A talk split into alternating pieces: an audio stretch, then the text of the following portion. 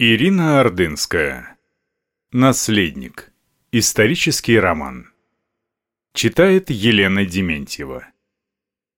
Глава 14. Тобольск. Дом губернатора. С 8 сентября по 7 ноября 1917 года.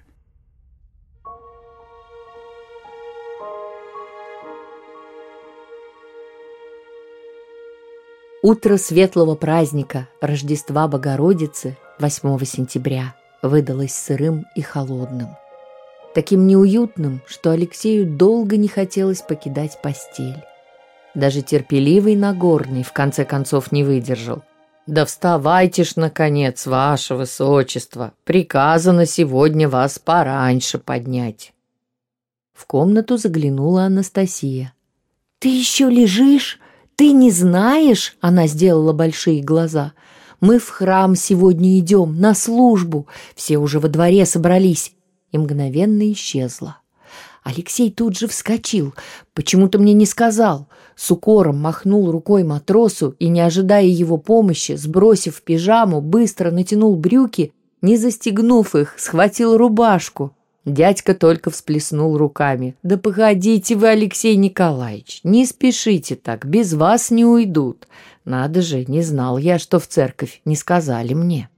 Все собрались во дворике у калитки, за которой начинался городской сад. Не было только государыни. Ее у крыльца дома ожидал лакей с креслом на колесах. Алексей не мог унять легкую дрожь от утренней мороси на одежде и лице, Постоянно оседала пленка влаги, вытирать которую было бесполезно. Сестры с опухшими от сна личиками, отец сосредоточенный, нахмуренный, зевающие фрейлины, которые разоделись даже для раннего похода в храм, няня с помощницей в шерстяных платках, слуги в сторонке, все посматривали на полковника Кобылинского, который нервно поглядывал то на часы, то на солдат, стоявших у забора.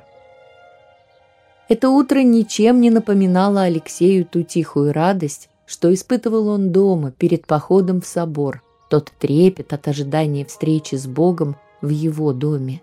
Долгое ожидание чуда, необыкновенного счастья от возможности снова оказаться в церкви сейчас превращалась в будничность. Вокруг никто не радовался, близкие казались озабоченными, а охрана не скрывала раздражения из-за раннего подъема и необходимости терпеть холод серого утра.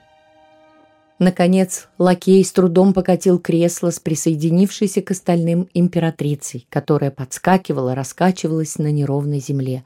Калитку открыли, и стала видна узкая дорожка через сад, вдоль которой с двух сторон стояли цепи солдат. В ранних сумерках сложно было толком рассмотреть улицу вдалеке, храм на другой ее стороне. Шли не спеша. Кресло государыни, ехавшее медленно впереди процессии, задерживало движение, что еще больше злило замерзших стрелков и заставляло нервничать комиссаров Панкратова и Никольского, ожидавших арестованных в конце дорожки. Зазевавшаяся Анастасия, по своему обыкновению быстро вертевшая головой, чтобы ничего не пропустить, зацепившись ногой о кочку, со всего маху растянулась на земле, но, к счастью, не сильно ударилась. Встав, она так беззаботно расхохоталась из-за собственной неловкости, что вмиг изменила настроение близких. Старшие сестры улыбнулись, понимающе переглянувшись с отцом. Настаська в ответ им подмигнула и помахала рукой, повернувшейся к ней в кресле матери. У Алексея потеплело на душе, когда он увидел, что солдаты вокруг него тоже невольно заулыбались, а через минуту настроение у него совсем исправилось. Впереди вырастала приближавшаяся на глазах церковь. У дороги, отделявшей городской сад от храма, императрица с усилием поднялась, опершись на руку императора. Оставшийся путь к храму прошла сама. Из-за спин караула семью во все глаза рассматривали немногочисленные любопытные тобольцы – не побоявшиеся холодного утра. Они переругивались со стрелками, которые говорили недовольным горожанам, что у них приказ в церковь людей не пускать, что эта ранняя литургия будет только для царской семьи и ее приближенных. Народ громко возмущался. С горожанами взялся скандалить Никольский, пригрозивший, что для наведения порядка и силу применить можно. Алексей вдруг услышал, как в толпе, позабыв о спорах с комиссаром, закричали «Наследник! Смотри, сам наследник!» И он больше не смог заставить себя поднять глаза на этих людей, стоящих совсем рядом за спинами охраны, то ли показывающих на него пальцами, то ли тянувших к нему руки. Ему было почти страшно, но окружавшие его родные казались самой лучшей защитой. Он взял за руку Марию. Уже входя в церковь, Алексей услышал, как тихо вздохнул отец. Что еще нужно всем этим людям? Однако стоило переступить порог храма, и неприятная встреча у его порога сразу забылась. В полутемном пространстве церкви сияли лампады и свечи. Тонко, изысканно пахло ладаном. Незнакомый иконостас от взглядов с него привычных ликов сразу стал своим, словно уже где-то виденным – Отец Алексей, к которому арестованные успели привыкнуть за время домашних служб, с улыбкой встречал своих новых прихожан, впервые переступивших порог Благовещенской церкви. Как только запел хор, молитвой смыло последние посторонние мысли. Вечность веры подтверждалась с каждой новой строкой песнопения. Алексей с радостью почувствовал, как покой от щедрости службы вытеснил волнение. Ему вдруг показалось, будто их собор в царском селе и этот храм на другом конце России были породнены, связаны. Теперь нужно было только причаститься, чтобы стать частью этого целого святого мира. Сегодня, в праздник Рождества Богородицы, к счастью, это стало для их семьи возможным. Дорога назад из храма в губернаторский дом Алексею не запомнилась совсем, так как он был погружен во впечатление от прошедшей службы. Дома его ждал еще один подарок к празднику.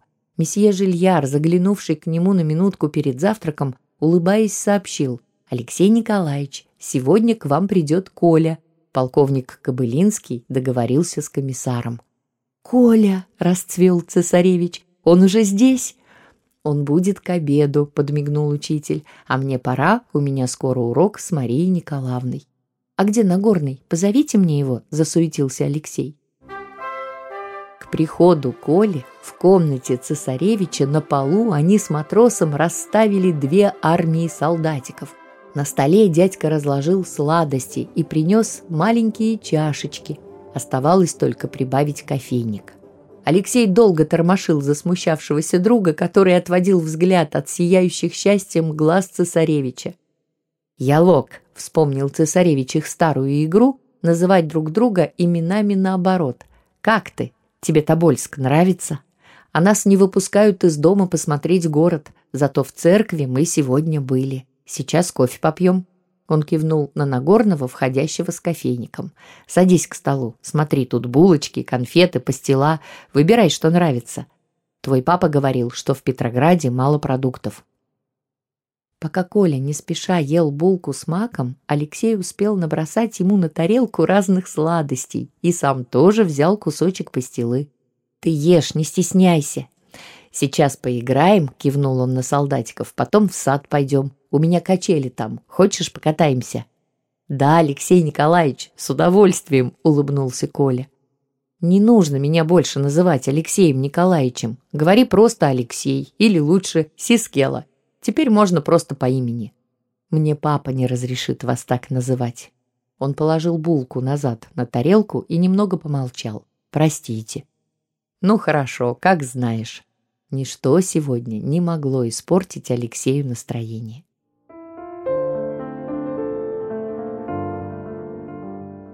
Через час оба мальчика лихо катались на качелях, по очереди и вместе, с криками, хохотом, так заразительно, что люди в доме притихли.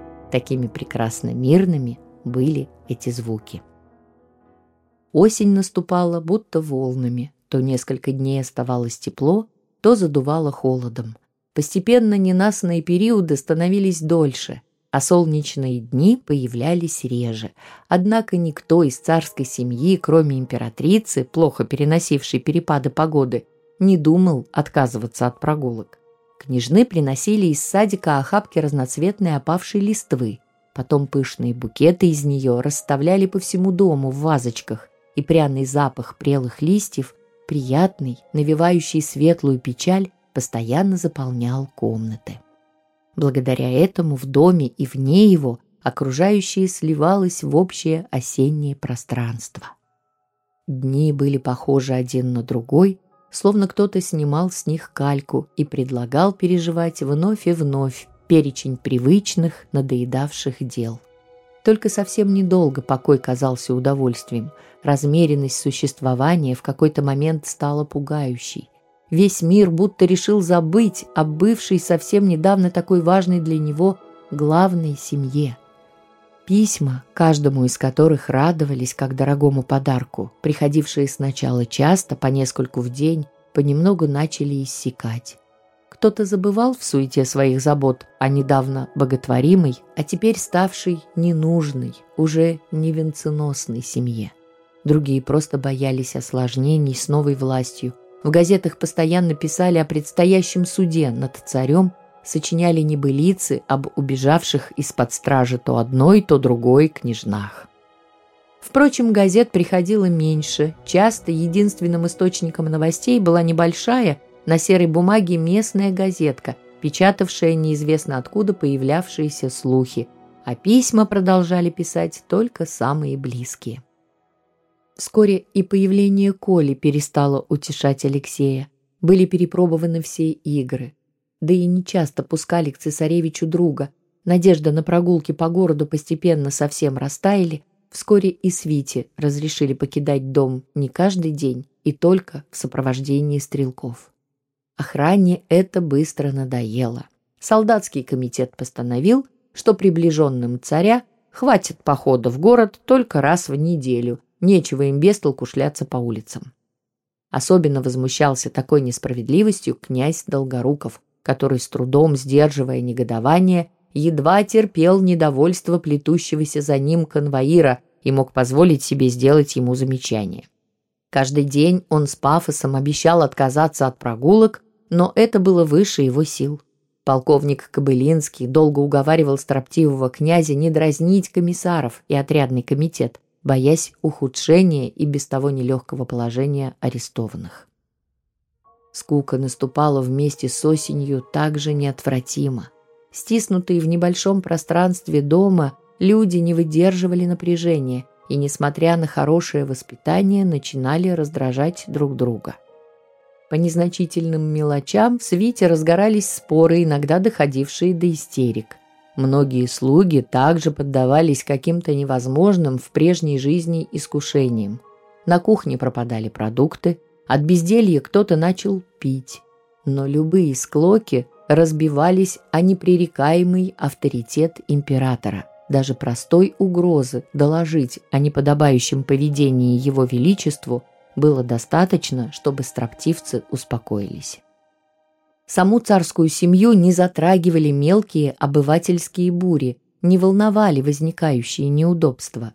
Их удивительное родовое достоинство производило впечатление даже на комиссаров, а Панкратов вскоре начал вставать вместе со всеми мужчинами, если в комнату входила императрица или кто-нибудь из великих княжон.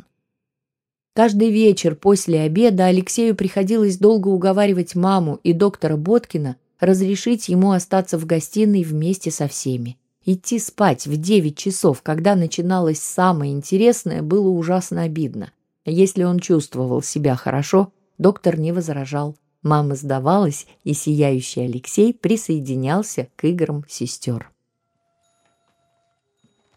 Мужчины курили, обсуждая новости из наконец-то пришедших газет. В столице продолжались погромы и демонстрации снова громили винные погреба Зимнего дворца. «Удивительные люди», — пожал плечами император. «Теперь это все принадлежит им. Зачем же уничтожать прекрасные вина?» Да, мечтательно улыбался генерал Татищев. Коллекция вин была отменная. Помню на балах. Жаль, старые вина. Это такая потеря. «Быдло!» — не выдержал Долгоруков. Они все разрушат. Что они понимают в винах? Им бы только напиться, неважно чем. Вы посмотрите на нашу охрану. Редкий караул не пьян. Солдаты теперь сами себе предоставлены. В церковь и то перестают ходить. Соглашаясь, вздохнул генерал. Что вы хотите? Офицеры больше для них не авторитет. Все этот солдатский комитет. Однако и сейчас не все пьют. «Я согласен с вами, Илья Леонидович», — поддержал государь генерала. «Есть хорошие стрелки. К примеру, третья рота, фронтовики. Алексей, когда они на дежурстве, постоянно у них в караулке гостит». «Что?» — услышал свое имя цесаревич, который с азартом следил, как Мария с Анастасией уже битый час сражаются в крестике-нолике. Все время удерживалась ничья, как обе девчонки не старались. На вопрос Алексея никто не ответил, да и он сразу забыл о нем. «Давай, ставь сюда свой нолик», — пытался он помогать Марии. «Не мешай», — отмахивалась она от него. Месье Жильяр составил компанию императрицы и фрейлином, игравшим в безик. Доктор Боткин и полковник Кобылинский пили кофе вместе с комиссаром Панкратовым, который как-то незаметно стал появляться вечерами в гостиной вместе со свитой.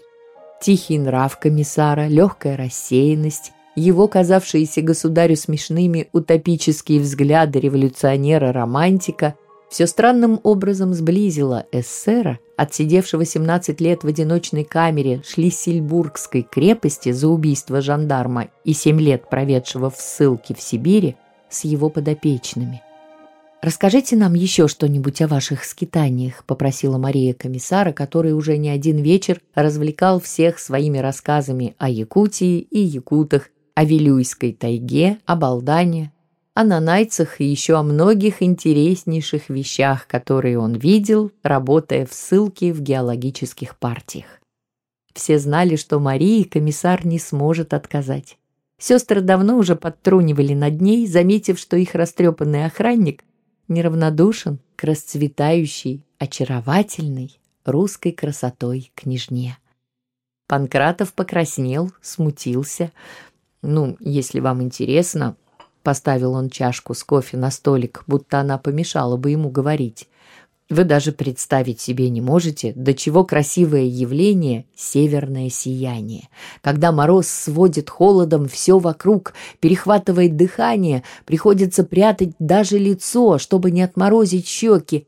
Небо в такую полярную ночь не рассмотреть, какая-то черная бесконечность вокруг. «Вам нужно писать книги», — доброжелательно заметила Ольга, продолжая вышивать салфетку но комиссар увлекся и не заметил слов старшей княжны. И тогда вспыхивает северное сияние. Огромные разноцветные полосы, как набор из множества радуг, заливают небо. Не просто как на застывшей картине лежат краски. Нет, эти огромные светильники мерцают, как живые. «Вот бы увидеть такое!» — вслух помечтал Алексей. «И долго так бывает?» — поинтересовалась Татьяна. «Да, очень долго», — покивал головой комиссар. «Мы ведь совсем рядом с этим всем», — махнул рукой куда-то за окно цесаревич. «Нет, ну что вы», — улыбнулся Панкратов, — «Россия большая. Даже отсюда нужно много дней ехать в места, где бывает северное сияние». «Надо же», — Мария отвлеклась от крестиков-ноликов.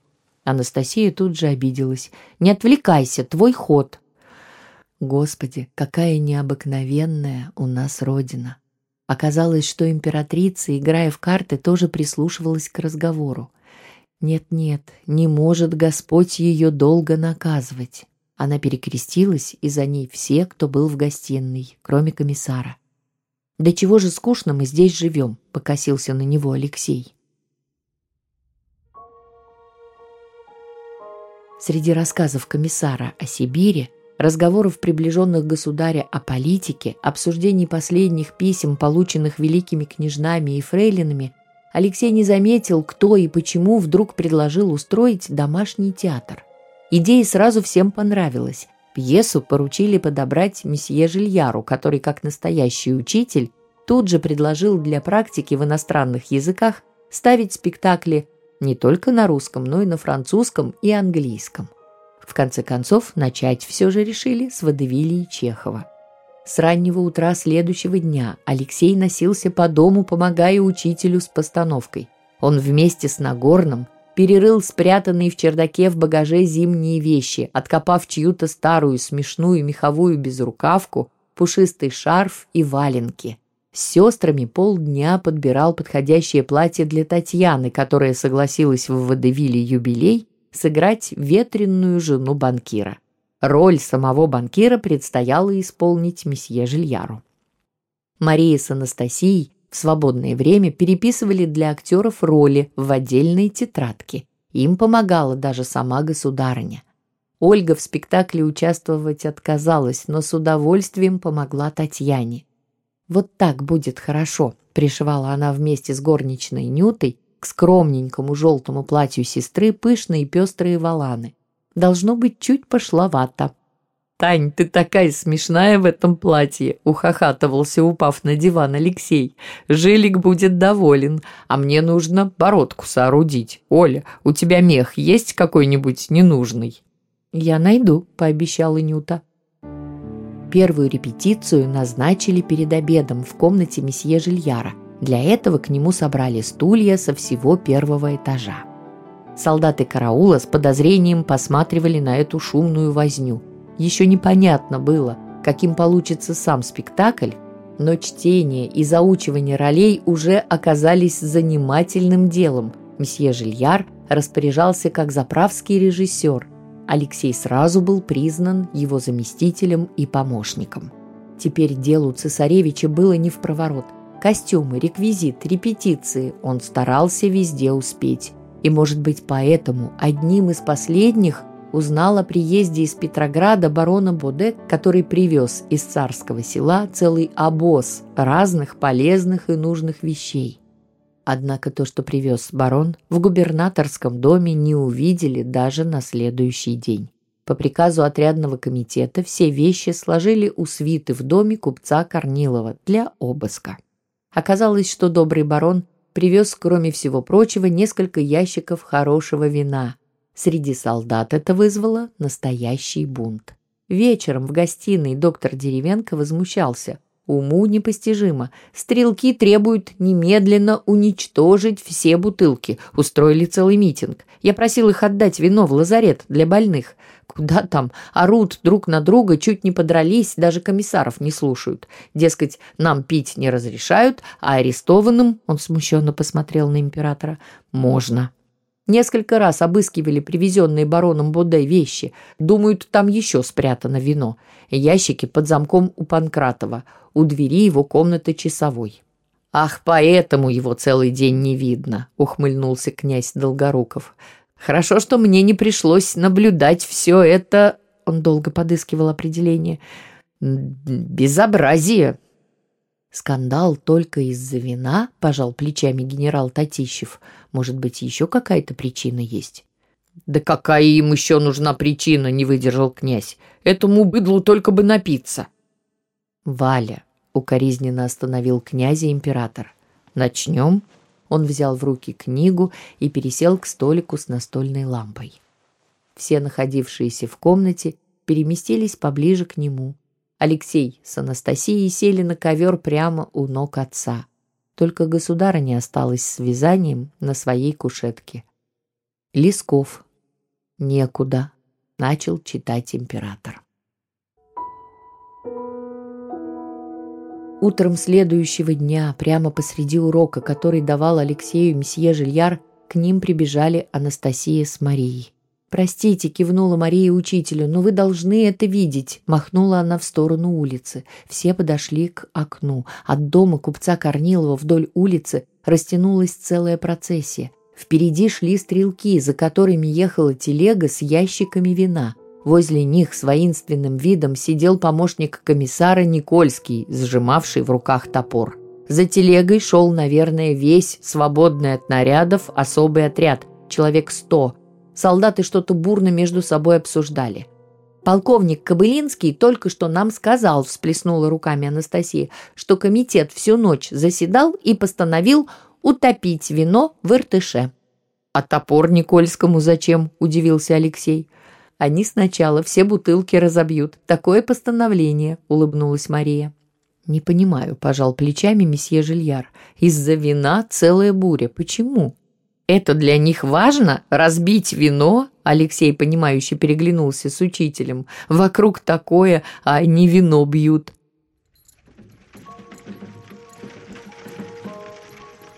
Телега с вином ехала медленно. Идущие впереди солдаты то и дело оглядывались и о чем-то переругивались со зло размахивающим топором Никольским.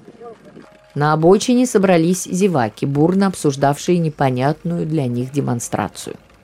Они вступали в разговоры со стрелками, те им что-то азартно объясняли, какая-то баба плевала вслед телеги с вином, дети побежали рядом с солдатами – Ехавшей навстречу общему потоку пролетки пришлось притереться к заборчику полисадника у небольшого деревянного дома. Возница возмущался, грозя всем кулаком. «Ничего не понимаю», — подытожил происходящее Алексей. Продолжение следует.